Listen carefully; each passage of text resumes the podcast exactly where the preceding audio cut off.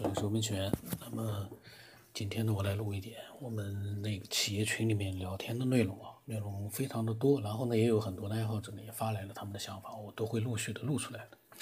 刚才呢，看见呃网络里面又在讨论上一次发出来的那个图片啊，一个外卖的小哥呢，在一个厨房里面在炒菜。那么今天呢，新闻又出来了。说他离职了，他说了，当时呢等不及了，实在等不及了。他做过两年的这个大厨，呃，这个厨子，所以说呢，等不及就就进去烧了。网这个网友呢又开始闹成一团了。有的人说要同情他们，要理解他们，不要催。呃，在家里面最好给他们准备点水。有的人说我花了钱，我为什么为得不到应有的服务？我在想，哎呦，这个吵起来，这个争起来，其实关键问题是。这样一个企业，不管是不是这个哪一个快递哦，美团还是什么快递，你没有那么大的能力的时候，你是不是要增加人手，或者说出菜出不来的时候，这个单是不是就应该停止接单？你没有那么大的能力供应那么多的快递，你为什么要接那么多的单？这个是可控的，这个餐厅、饭店，包括美团都是可控的。这是你们的技术没有去做到，另外一个你们管理上没有去满足顾客的一个那么多的个点餐的需求，你们超量接单了，这个难道还要顾客去同情你？就像上一次这个有一个外卖小哥的图片，在医院里面挂水，他说我挂完了这个水，我我还要再去快递，我还有几单我要完成它。很多人也很同情，我们要理解快卖外卖。其实我呢本身是从来不催外卖的。从来不催的，就算晚一点我也不催的。我在想，我催你，你别跟我来一点这个乱七八糟的，因为以前也出现过那种报复性的行为，我不催的。只要你在差不多的范围里面来就可以。但是论就事论事来说的话，你去同情这个快递员，你为什么不去呼吁这个快递员所属的公司增加点人手，给快递员减减负，然后呢接单呢尽量的。你能有多大的能力，你就接多大的单。你超额接单，到最后来，大家这个网民还在互相呼吁，我们要同情，我们要不能催单，要理解，这个东西是你理解就能解决的事情吗？这是企业的事情。呃，很多人呢，我感觉啊，这个同情心啊和这个企业的这个呃做这个生意该承担的责任那是两码事。你该同情是同情，但是这个企业没有达到你的这个要求，你去同情他，这这个企业他以后还能继续的为你服务吗？这么好的顾顾客，反正我多接单没问题了，他同情我的，他容忍我的，我晚去两个小时他也不会说我的，反正中饭到晚饭去送他也会理解我的，因为我苦我我累呀，我接单太多了，我完不成呀，这很有意思，我刚刚看到了。那么，在群里面啊，那个王先生，我把他加进去之后啊，他呢发表了很多的想法，真的是蛮多的。但是呢，有很多呢，他说不要录，因为涉及到他觉得不太适合说的一些隐私，大概。呃，那么后来呢，呃，大概在群里面待了好长时间吧，隔了半个月、一个月还是什么。后来有一次，他说意思可能是我。没有在群里面，呃，发表想法，没有在群里面回应，呃，那么他呢就觉得呢，也这个后来他呢就自己呢就先退出了。我在想以后可能还会把他加进来，但是呢，这样的任性，我觉得作为一个修炼的人，作为一个成年人，这样的任性越少越好。人和人之间啊，嗯，这个多理解。因为我曾之前我就跟他讲过了，我说这个群里面，我说我我都不聊天的，都是老晋和彩云会他们发表想法的。那么这个老王呢，我要加进去，我要去发，没关系的，到时候你把我踢出来好了。如果说我发的言论不合适，那现在呢也不是我踢他了，我也没踢他，他自己先退出了。这个所以说呢，所有的一切随着时间啊都是未知的。我想他进来之前，他不会知道自己要退出的。这就是一个不可控制的一个未来。如果知道自己要退出，他可能也不会进来。那么他呢？那天的八月三十号，他说小李，小李是他，他是指他小孩，发现了有个小区哦，黑气和白气共存。他说这也奇怪了，怎么会共存呢？第一次啊。那么老晋说呢，黑气就是病气。那么产业会说呢，白气是正常的，对吧？他问那个老金。那么老产业会说，他说是不是正常的和病人共处？他说世界每个角落都是这样吗？那我当时呢发表了一段话，我说老王，我好奇的是，以前小李看到的小区都是单一的黑气或者白气吗？那意味着什么呢？为什么你会觉得黑气白气共处？你会觉得奇怪呢？这些你你要说明白，跟我们讲清楚。比如说黑气白气意味着什么？我说你可以把你的想法讲讲，不然的话这句话讲出来，我们该如何理解呢？这个黑气白气共处了，那么黑气白气以前难道在小李的眼里是单纯的黑气或者白气吗？如果单纯的一个小区都是黑气，那意味着什么呢？意味着都是有问题吗？都是病气或者是有问题吗？或者这个小区全是白气，就是说这个小区绝对的纯洁，没有病气，都很健康吗？这个就是很很那个了，就是呃很含糊的。那么老王呢，他还没回答呢。老晋可能听到了节目里面啊那段时间啊，八月三十号是陈继峰，他说终于听到有人反驳老晋了。他自己说啊，他呢很想听到人家反驳他。那么我呢也欢迎越来越多的能够对老晋所讲的那些内容呢做出自己的一个想法的一个分享。那么他说呢，他有点他觉得很有意思啊，就是七百一十一期陈继否讲的内容呢，他想说几句。老金呢开始分享了，这个是非常精彩的。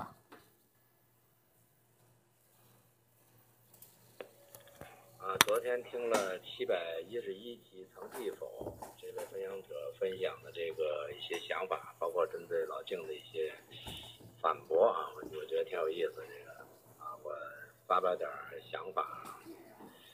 呃，这分享者呢，我觉得至少啊，他应该算是比较认真的和这个比较这个这个用心的去去体会这些东西啊，包括这个这个一些理论，他认为所谓胶圈的一些理论。啊，他他还是挺用用心的在去想啊，就用脑来想这个事儿的啊，我觉得这个是可以肯定的，挺可贵的。呃，但是他呢，可能自己没有一些真实的切身经历，那么他比较喜好这些听闻这些东西，那明显可以听出来，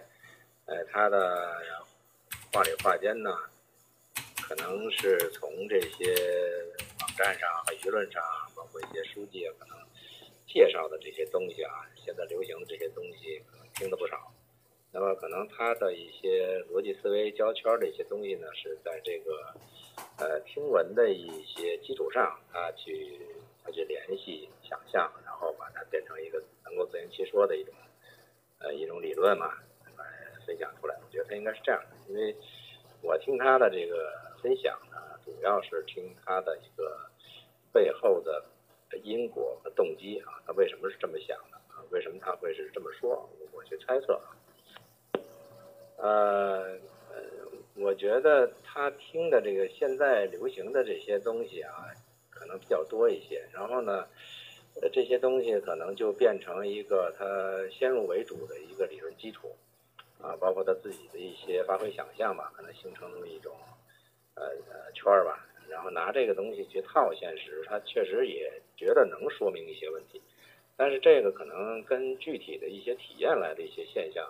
和感受能不太不太贴切啊，我觉得不太贴切。但是，呃，因为他自己没有这种体验嘛，所以我觉得他还比较努力的去把它交个圈儿。我觉得这是，呃，应该应该点赞一下。呃，我先说几个问题啊。第一，先说他这个比较可贵的一个提法，就是，呃，说这个说这个算命啊，就是如果他这个理论有点像量子论这个这个测不准原理啊，或者这个这个呃量子纠缠现象，就是说我算命，我假如不算的话，可能你也没有意识这个是命啊还是什么。那么当你一被算命的时候，可能算命的这个人所说的，你这个将来什么时候会出现什么问题，这么一个呃意念加给你了，那可能就已经呃形成一种心理暗示也好，或者说一种呃信息干扰也好，可能你就共同造就了这么一个将来的一个命相发生啊，或者一个结果发生。也就是说，你你这个算命的人本身参与了这个你的命的形成。呃，我觉得他这个提法我是认同的，就是呃应该来说这个。参与就是算命的这个人的心理活动，肯定对这个事件或者对这个被算命的人是有影响的，这点我是承认的。呃，但是是不是影响到可以改变一个事件？比如这个事件并没有，然后呃算完了以后它就出现了，或者说他呃因为算命他有了这一命，是不是达到达到这个程度？我觉得可能还不不不至于啊，应该不够。但你说有没有影响？它当然有影响。因为你算了命以后，他就会这个注意力就会转到这这个事件上，那么这项看起来是一个偶然的等待过程，然后它出现了，但实际上可能你在等待的一个心理活动已经纠纠结在这个事件当中。呃，当然可能你的意识会认为说这个事儿是他想他算的这种程度，那我可能要故意回避他的时候呢，可能在回避的过程当中。在忽略的那些点上，可能会引发一些其他的，呃，一些变数啊，一些变数。所以我觉得这个，呃，有影响是肯定的，但是呢，不应该说影响整个这个事件的发生，因为否则的话，他就不会去捕捉到这么一个信息了。假如说这个信息没有，那他就愣捕捉一个信息，说那那就是说它是一个胡扯现象，那这个造就了一个。造就了一个结果，这个有点比较悬了，就是说，这个人可以靠胡扯，或者说，呃，老话说就我方你，然后把这就方成了，这事儿就成了啊，我我就给你下个套，等于是这么个事儿，这个是不成立的。所以我觉得他分享的这个，呃，算命者通过算命的时候，实际上就跟那薛定谔的猫似的，本来是百分之百没有这个。百分之五十的倾向性啊，当然你一旦算命算出来的时候，可能它就会变成一个有导向性的东西了，它就可能去强加了一个百分之五十的发生概率啊，可能是跟这个是有关的，这也属于这个量子纠缠的一个合理性，我觉得这是有可能，所以我对他这个提法我表示点赞啊，这个呃有这个提议，已经说明他很用脑子用心去去想这个事儿，觉得这个是有道理。那另外一个，他说梦境，呃，他说这个这个算命的这个事儿呢，呃，按他的一种概率组合来讲，我觉得这个出发点本身有点问题啊，就是，呃，你说我算人家算三回，然后你你说我大小经历了四回五回，然后呢，我去总结了一下，说最重要的三回算是对的。那这个就已经不叫算命了啊！我认为就是你甭管大小，你是比如说你算三回，它出现两回，到你算这个周期，那只能说你不准，算的不准，对吧？假如说它出现四回或五回，那也说明你算的不准，那就等于这命算的不对啊！不存在说我去主观臆断去认为这里边挑几个算对的，那这个就属于加入了你个人的一个一个这个假定或者评判了，这这完全跟算命没关了。所谓算命，就是他说的所有现象在事后是应验发生了的事，那么不存在一个就是说我去总结一下他这个发生的 n 件事里头哪个是他算这个，不存在这个问题啊。如果是一旦出现这个，那这个算命就是就是不准的，不成立的啊，这就就甭信他就完了，这就是骗子。那所以我认为这个，呃，要么就是可能他没有碰到过算命的这种经历，要么就是说。这里边他加了一些对算命的一些演绎啊，自我意识的演绎，这个我觉得不是不是太不是太太有价值，这个这个分享。呃，我刚才说为什么他这里边有一些是听闻来的东西呢？比如说他说了一个词啊，这个词也是比较敏感，这里边一共两个词，第一个词叫呃人的自由意志。啊，就是宇宙间的一个法则，他认为这个是人是有自由意志的。那么这个完全是舶来品啊，就就是你现在网络上听的这些呃冥想啊，什么这些呃教导这些东西的啊，他他们大部分也都去提这个自由意志这个事儿。那么我就想问一句，这个什么叫自由意志啊？这个因为我一直也没理解这个词儿，也没搞清楚。这个说人他如果是灵魂或者肉体这个结合而来的，呃，包括人有意识，那么意识呢又是这个呃他的就是本体吧，或者元神，或者叫那个空境的高我，也就是说具备。呃，具足能力的一个本源的东西和外境的一些习惯磨合，形成一种模式啊，这个形成了一个人的，这种意识流呢，它会去去造作，然后再结合，再去形成一种惯性经验，形成了一个自我意识啊，形成一个人的一个呃所谓意志吧，我是这么理解啊。那么，但是这个所谓的自由意志是什么东西呢？就是。我理解不了啊！这自由意志，你是一种意志的话，它不应该是自由的。那么，如果是自由的话，它就不应该产生意志啊。它就是因为意志，我认为是一个主观导向性的东西。所以，所谓人的自由意志，你说他是呃有想法，本来就有想法，还是有有念头出现叫自由意志的，有点混淆了。人家说佛家讲修心的话，你修到一个完全寂静空无的时候。那个到达一个就是你的最高至最高层的一个本我状态，那那个东西得到一种所谓自由啊，就等于自由，智慧。但是那种东西它是一个有强烈意志的东西吗？啊，它是一个寂静态的话，它会去用意志去导向性是哪个是应该怎么样的吗？这个这个我想不通了啊，这个地方。所以我不太理解这个自由意志到底指的是什么。啊，我希望这个呃分享者呢用这个词汇时，最好把这个词汇的本意弄清楚，然后能解给大家解释清楚，写清楚以后再理解这个事儿呢，就比较呃有感觉啊，就是就能够比较清晰的知道你在说的指的是什么。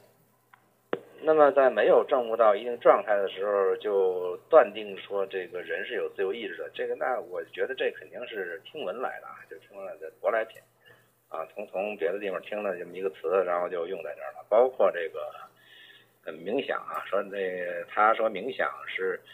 呃修炼不是一条途径，其实我觉得修炼你甭管是什么样的外在方法，你内在的这个这个步骤或逻辑是一样的啊。因为它是根据你开发你的能量级、提升能量级的过程，啊，你甭管道家、佛家、其他这些修炼者，包括西方这些的这些这些，呃，这种各种术吧，其实它都是走的是一样的道路，都是一样道路，只不过它走到哪个层级的程度是不同而已。那么，包括每个阶段取的这个名字、命名的方式也都不一样，所以它可能会出现各种名词，啊。呃，但是并不是说，呃，我们这个因为宇宙它是一个整体嘛，就所有里面的灵魂也好，能量也好，这个呃物质的东西也好，它都是沿沿着一个呃能量衰变或能量增强的一个模式形成各种状态、各种相、各种形式啊。那么你说它会有不同的一种方法啊？当然这个呃说法可能有啊，但是你说这个。各种方法都能达到这个，我觉得这有点，有点这个，就是你你是不是证悟过这个？你如果没证悟过这个的话，你这么这么说这个话呢，就有点有点这个不靠谱了。我觉得，就是这这属于臆断的东西啊。呃，或者说呢，你听了很多的各种方式以后，你认为呃各种说法都是达到一个东西了，那么可能说的不一样。啊，可能也是从名名称来说是，但不是一个方法不同，可能是命名的名称不同。我觉得这可能是理理解的有点这个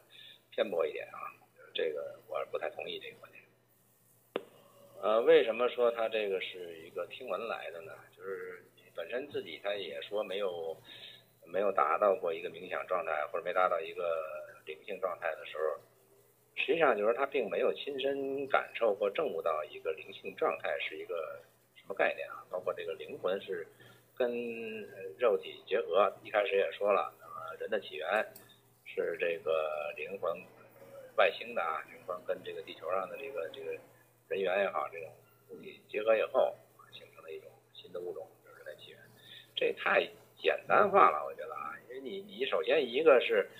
呃，没有看到灵魂，也没有感觉到灵魂出体的状态，就是那个灵魂到底是什么，没有没有这个体验和感受，那完全是听来的，听来灵魂跟肉体之间，的可能听着就这合理，这有道理，然后就认定这个是对的，然后就说这个我可以去交圈去解释问题，我觉得这个都是。可以说这个论据不足啊，或者说就是很难说服，别人啊，因为因为你你说这个事儿，你必须有你的这个出处，就是我我我为什么会这么认为啊？我我觉得为什么这是对的啊？因为我可能我有一些同同感，或者说，呃，我觉得不过是这样的话，他会说不通。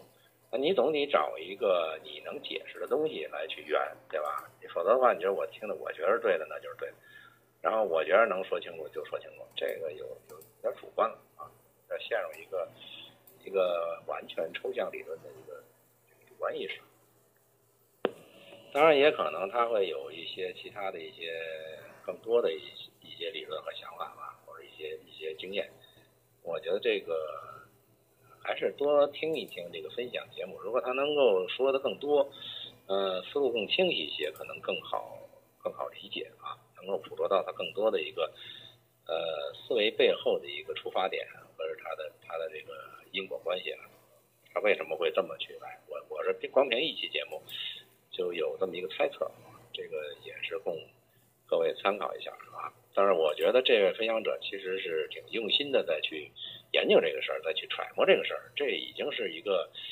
呃挺挺不错的开端了，挺不错的开端了。就是你要不感兴趣的话，可能这你。根本不会想这些问题，啊，你你能够去研究和推理这些东西，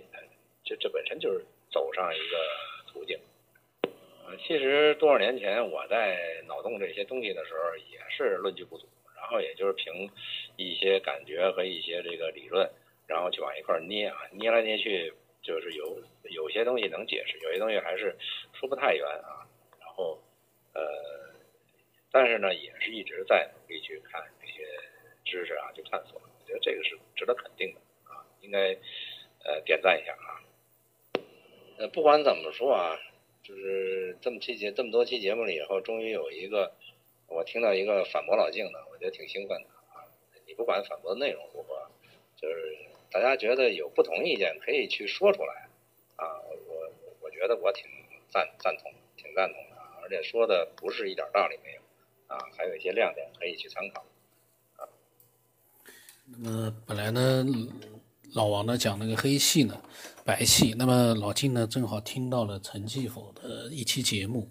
呃，那么他发表了自己的一个想法。那么后来呢，因为陈继否的节目有好几期，他后来呢又听了几期之后呢，对陈继否的发表的一些想法，他也还是赞许的。最起码他在在分享自己的各种各样的想法。那么后来呢，老王呢又开始分享他对于黑气白气的解释。虽然说我个人啊，我我下期会录，但是我个人呢虽然说是觉得，呃，他讲的这个黑气白气什么的都是扯淡，但是呢，听一听，我觉得对很多人可能也会有启发的。因为我说扯淡是因为我看不到，我才会去这么讲。但是真的有黑气白气的话，那他所讲的些内容还是有意义、有价值的，大家可以。到时候听听很有意思的。那么关于老晋对陈继否的更多的一些呃看法呢，以后他也会陆续的会讲，我们到时候再听吧。我觉得呢，陈继否如果说在听这样的一个节目听了很多的这个之后啊，也听到老晋的分享之后，他对于这个社会呃对于这个世界的各种各样的认识啊，会上一个台阶的。人就是这样子，慢慢的在呃。不同的人分享了不同的东西之后呢，你不知不觉的，你发现自己好像跟以前不一样了。呃，那么欢迎所有的人都分享自己的一些各种各样的一些见解啊。我的微信号码是 b r v 从八不让上八，微信的名字是九天以后。前面讲到的什么快递员之类的，那都是我自己瞎扯的。大家听一听，如果说你有什么想法，你也可以谈。但是呢，我们面对的是所有的人啊。我在想，我们所有的人在分享的时候，都应该想到，我面对的是所有的听众。那么我的分享应该理性一点，呃，就不要跟网络里的喷子一样，三两句话就想让全世界都来赞赞许你，那个是不可能的。那么今天就到这里。